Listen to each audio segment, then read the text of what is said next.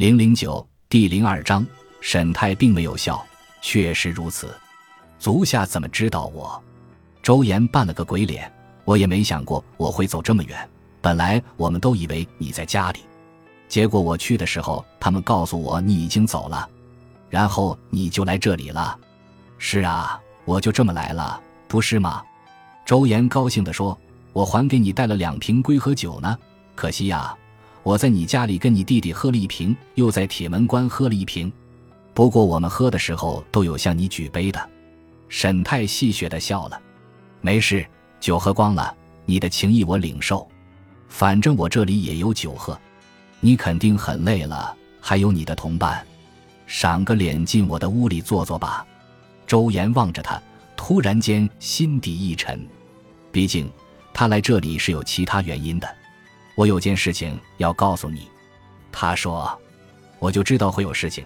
沈太严肃地说：“不过你们先洗把脸，然后坐下来喝杯酒再说吧。毕竟赶了这么久的路，越过了帝国最后的边界。”周岩笑着说：“他喜欢听这样的话，没有人会忘记他的这次旅程。软弱，这个词不再适用于形容他了。他周岩可不是个软弱的人。”那些在北里看着歌姬舞女，听着丝竹之乐，喝着美酒流连忘返的家伙们，他们才是软蛋。是啊，越过了帝国最后的边界。沈太同意，他们所处的地方正好在连绵不绝、覆盖着终年不化积雪的群山之中。周岩还看到湖心岛上有一片小要塞的废墟。周岩跟着朋友进了小屋。明媚的阳光和清新的空气透过窗户洒满了整个屋子。房间虽小，但收拾得整整齐齐。他想着沈太总是这么井井有条。看到屋内的火炉、狭窄的床、木质的桌子，还有上面摆着的笔墨纸砚，周岩不由得笑了。他听到身后万斯进来的声音：“这位是我的护卫。”他说着：“他是看林武士，还打死过一只老虎呢。”他转过身。正想为他引荐沈泰，就看到万斯已经拔出双剑，指着他们两人。两年的独处让沈泰的直觉变得有些驽钝。平时对付下独狼和野猫什么的不在话下，但对上一名刺客则完全不同。不过他从一开始就觉得这名护卫不太对劲，原因他自己也不清楚。本来对周岩这样的人而言，别说是来这么远的地方。就算是从西安城去趟淮河边上的沈家庄，他都可以雇佣一名看林武士。长途旅行中，雇佣一名看林武士是对自身安全最好的保障。虽然价格不菲，但周岩的家境不错，足以负担。这不是让沈太觉得不对劲的理由。沈太看着女人手上的剑，两把全都指着他，而不是周岩。看来他也明白自己比周岩难对付得多。他骑行而来的时候就一直盯着沈泰，大概这才是引起他警觉的原因。来到此地，周岩雇佣他的任务已经完成，或者刺杀他是他的另一个任务。他那冷酷的眼神让沈泰明白，他们之间唯有一战，或许算不上一战，只是单方面的屠戮。沈泰的双剑和弓箭都靠在刺客背后的墙边，他没有机会在他出剑之前拿到他们。世人皆知，当看林剑握在看林武士手上的时候，杀伤力有多么恐怖。周岩的脸都吓白了，目瞪口呆的张大嘴，像是一只离开水的鱼。这个可怜的家伙，同伴突如其来的背叛和那出鞘的利刃，超越了他对这个世界的认知。他做了一件极其勇敢的事情，为着男人之间超越一切的友谊，系出铁门关来看望老朋友。却赢得如此急转直下的结局，沈泰倒是想知道周岩给他带来了什么音讯，到底为什么千里迢迢地来这个地方？不过他突然意识到，或许这个消息他永远也无法得知了。这样的想法让沈泰不安，也让他愤怒。他力图保持平静的开口：“我想我才是你刺杀的目标。我的朋友压根不知道你来这里的目的，他是无辜的人，放过他吧。”他可不无辜，万斯轻声开口。他仍然盯着他，警惕着沈泰或许会有的暴起反击，是吗？仅仅是因为他知道你的名字？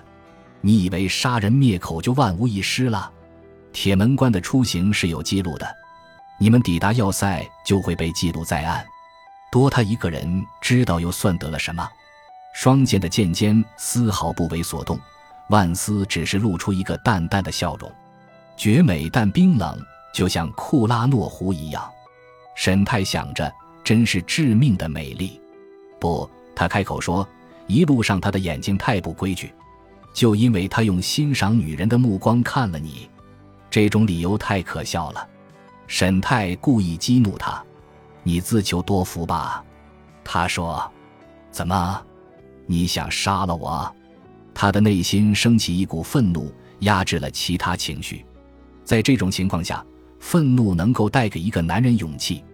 他在飞快地思考自己能做什么扭转这不利的局面。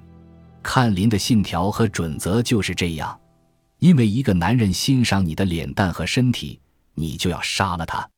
你的师傅会为你感到羞愧的。你也配跟我说什么看林准则？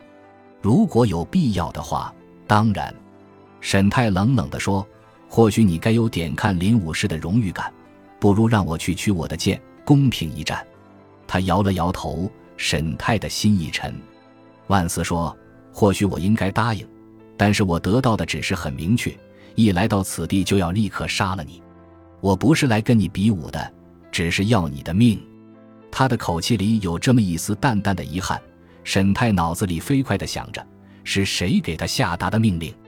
看上去他对那个人不敢有丝毫违抗。他的话引起了沈泰的注意。一来到此地，你知道我在库拉诺湖，而不是在家里。你怎么知道的？他不置可否。沈泰意识到自己不该这么沉不住气的诘问。他需要继续跟他周旋。沉默就意味着死亡，他非常肯定。看来派你来的人认定了公平比武，你不是我的对手。谁这么急切的要保护你呀？你可真够自信的。”女刺客喃喃地说。他脑子里忽然闪过一个想法，虽然希望渺茫，不过聊胜于无，姑且一试。好吧，我只能说世事无常。沈泰开口：“如果我命中注定要在库拉诺湖丧生。”甚至连与你公平一战的机会都没有，那么我能不能请求你让我死在屋外？我想面对着库拉诺湖最后一次祭拜我父亲，然后这么静静地躺在天地之间。这么小小的要求，你不会拒绝吧？不，他脱口而出。沈泰不明白他的意思，直到他再次开口：“我不能答应。”他顿了顿，似乎不再犹豫。如果不是得到了明确的指示，我会与你公平一战。命令，明确指示，谁？到底是谁？沈泰需要时间来思考，也需要寻找机会拿到他的双剑。其他的想法都毫无意义。他必须得想办法转移他的注意力，或者让他移动下脚步。周岩，是谁建议你雇一位看林武士的？闭嘴！抢在周岩开口之前。女刺客喝止了他，说说有什么关系？沈泰说：“现在的情况下，你想要杀掉我俩，可以说不费吹灰之力，怎么倒像个学艺不精的小孩一样害怕？”他故意说这些话来刺激他，希望能让他露出一丝破绽。他瞄了下自己的双剑，在刺客身后，他的书桌边上。这间屋子很小，似乎伸手就可以拿到。如果不考虑在眼前这位看林武士双剑下活命的话，跟这个无关，只是看林武士必须奉命行事。女刺客冷静地说，她的情绪似乎平静了下来，她的嘲弄毫无用处。沈泰对看林的信条和准则非常了解，看来刚才的努力都白费了。是新伦，新伦叫我雇的。周岩突然鼓起勇气开口：“小心。”沈泰看到女人的眼神突然一冷，不由大叫：“周岩中箭了！”女刺客右手一震，反手刺入了周岩的肋骨之间，优雅而精准，然后迅速的拔剑。